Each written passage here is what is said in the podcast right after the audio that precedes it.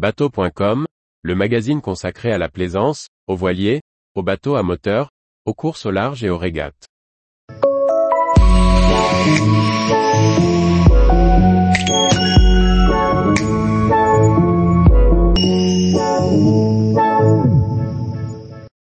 Comment croiser un navire de commerce en toute sécurité?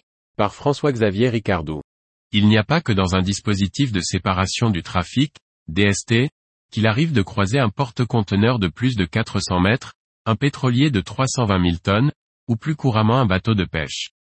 Prudence, connaissance des règles et bonnes pratiques sont essentielles pour éviter les accidents. Zone d'invisibilité, maniabilité, air, règlement international pour prévenir les abordages en mer, RIPAM, voici quelques notions et conseils pour croiser un navire de commerce en toute sécurité. Croiser un navire de commerce n'est pas sans risque pour un plaisancier. En effet, ces navires ont des caractéristiques qui les rendent difficiles à évaluer. Leur grande dimension d'abord peut être trompeuse, sans autre repère visuel que la mer, il est parfois difficile d'appréhender les distances. Leur vitesse ensuite, pas toujours perceptible d'un simple regard, fait que le temps de rapprochement peut être extrêmement court. Ces risques sont d'autant plus élevés que le trafic maritime est dense et que les conditions météorologiques sont mauvaises. Ce type de croisement n'est pas seulement une question de sécurité, mais aussi une question de responsabilité, de civisme ou de courtoisie, au choix. Un navire de commerce ou de pêche n'est pas là pour le loisir, mais pour le travail. Même sur un voilier qui est privilégié au sens du RIPAM, il est préférable d'éviter de le gêner ou de le retarder dans sa mission, ce qui pourrait avoir des répercussions économiques ou environnementales importantes. En fonction du bateau et de la position du barreur, sa vision du plan d'eau est variable. Il est important de comprendre que celle d'un pilote de navire de commerce est limitée, avec une zone d'invisibilité importante.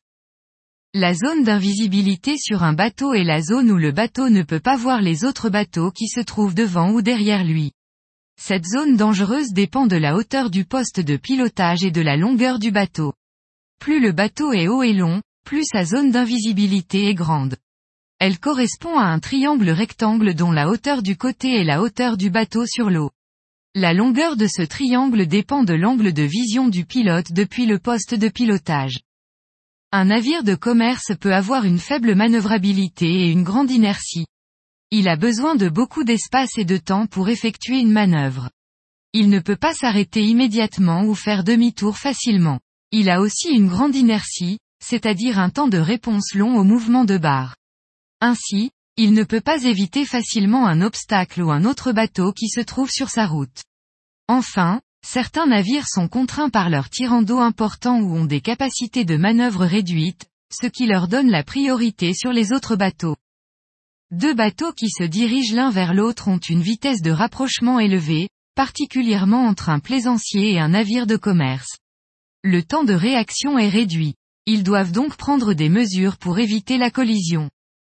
Le RIPAM prévoit des règles spécifiques pour les situations de croisement, qui dépendent du type de navire et de sa capacité de manœuvre, libre ou restreinte.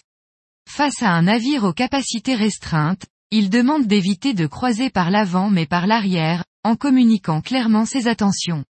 Ainsi, il est préférable de choisir une trajectoire claire et prévisible et d'éviter les changements brusques ou tardifs de cap ou de vitesse.